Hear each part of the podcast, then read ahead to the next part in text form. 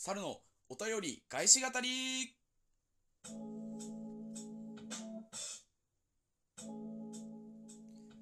どうも皆さんこんにちは。好きなお笑い芸人はルネヌルデササラ猿です。早速噛みましたけどすいません。先日に引き続きですねまたお便りいただきましたので返信させていただこうと思い録音しております。まあねこの前の特別編で、えーと次の更新はコラボ会ですとか前回のお便り返信会でですね届いたお便りは次のコラボ会で読ませていただきますとか言ってましたけどちょっと今回ご紹させてご紹介させていただくお便りですねえー、ですねコラボ会を予定している約1ヶ月先まで撮っておくのはちょっと個人的には耐えきれず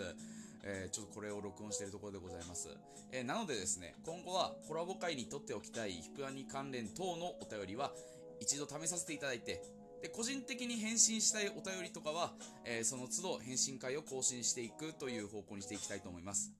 で、そして今後から、今後からです。今後ですね、今後、えお便り返信会は、お便り返し語りを訳し、えー、さらにオタク語りとかけたオタ語りとして更新していこうと思います。えー、で、さらにせっかくなので、ラジオっぽくですね、まあ前にも俺のラジオへのこの愛に関しては言いましたけど、えー、リスナーの方々の呼びさ呼び方も考えさせていただきました。えー、お便りくれた方の紹介時は MC ネームとせっかくヒップ前にかけました前回ね。えなので、今後リスナーさん方は、えー、マイメントを呼びさせていただきます。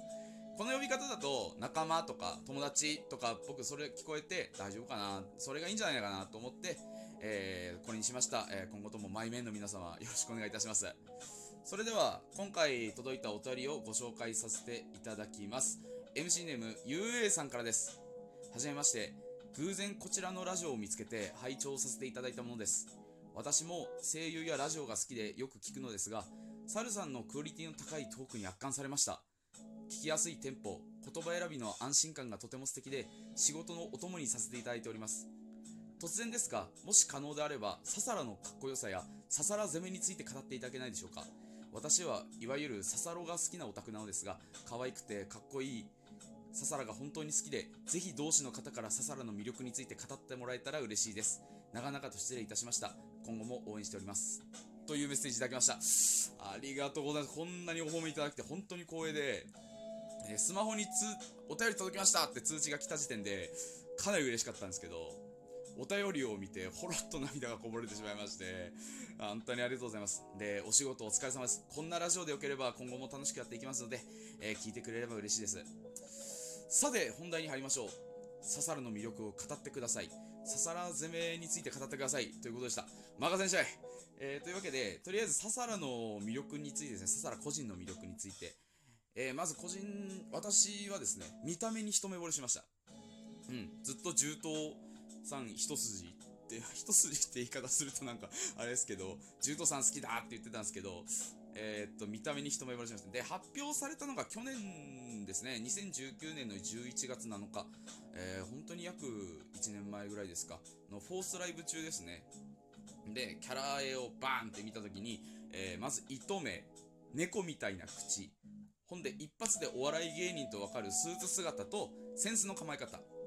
そして声優の岩岩崎亮太さんね、が話して分かったごっちごちの関西弁全部好きでした。全部ツボにはまってる。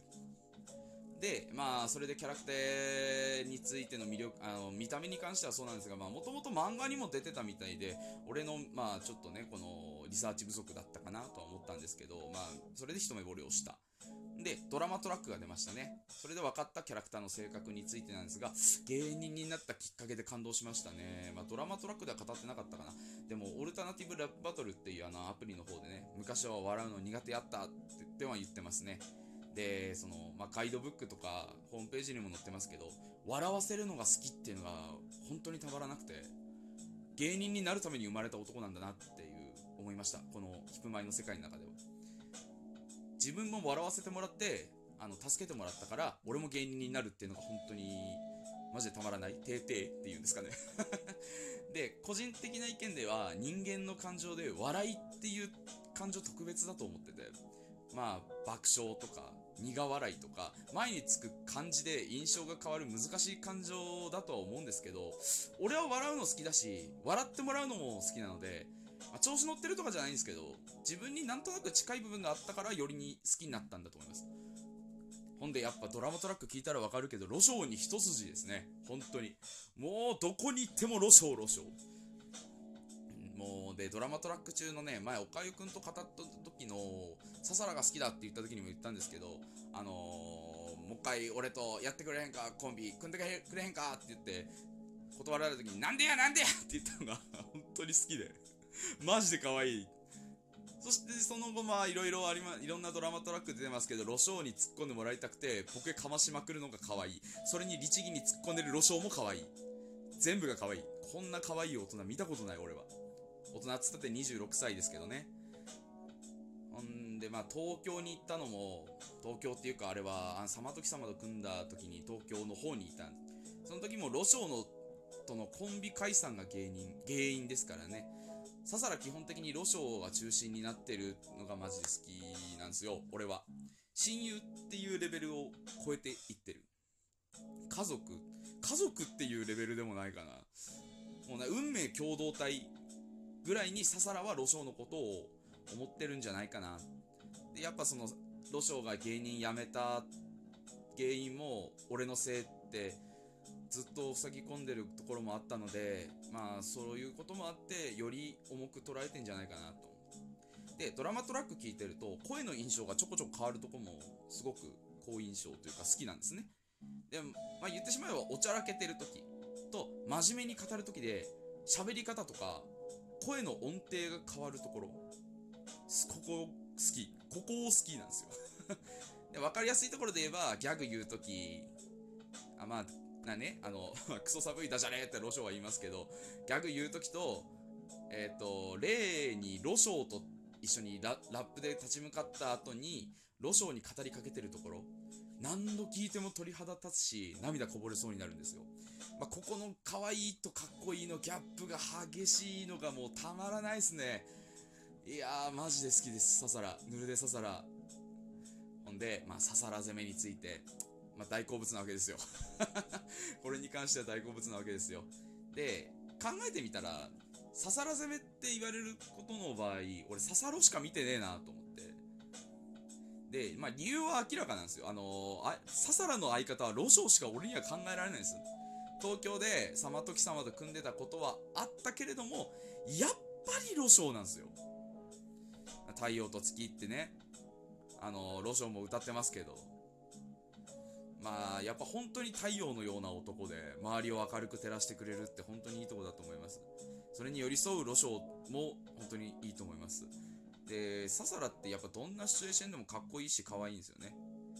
それに関してはやっぱギャップってやっぱり大きくて、基本おちゃらけてるのに、そういうシーンになるとかっこいいみたいな、えー、まあ、そういう漫画だったりとか、まあ、ご同人誌でございますわ それが大好きですね。まあ、例えばですけど、決め顔とか、いい声でロシをくどいてて、なんか、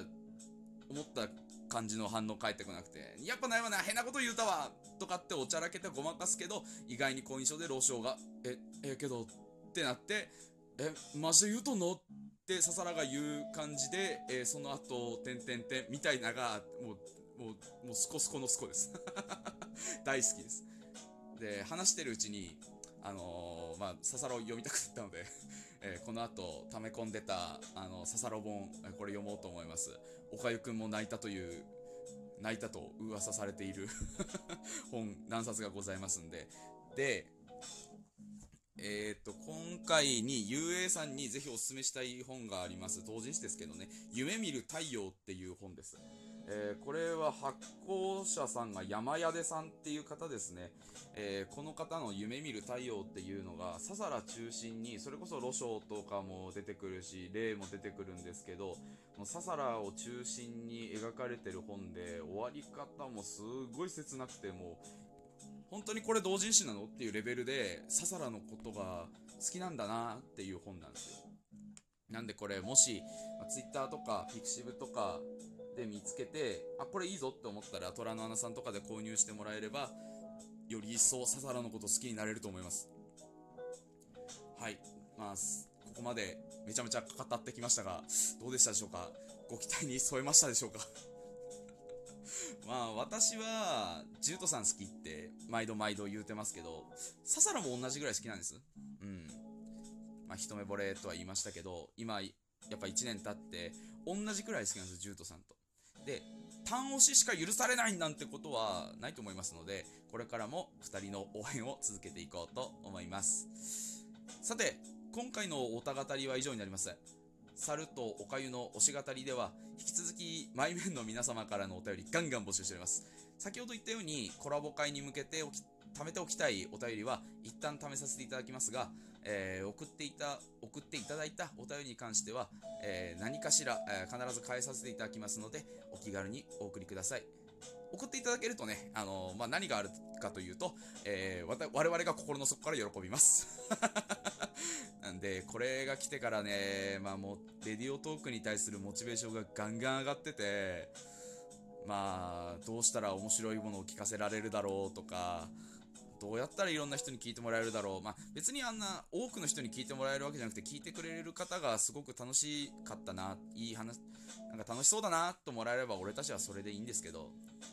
まあ、そんなことで我々も、これからも我々は自分たちが楽しいレディオトーク配信してまいりますので、えー応援していただける方はしていただいたら幸いです。えーお便り送っていただける方は我々が喜びますので、していただけたら幸いです。はい。というわけで、今回のおた語り以上になります。というわけで、皆様、次の更新でまたお会いいたしましょう。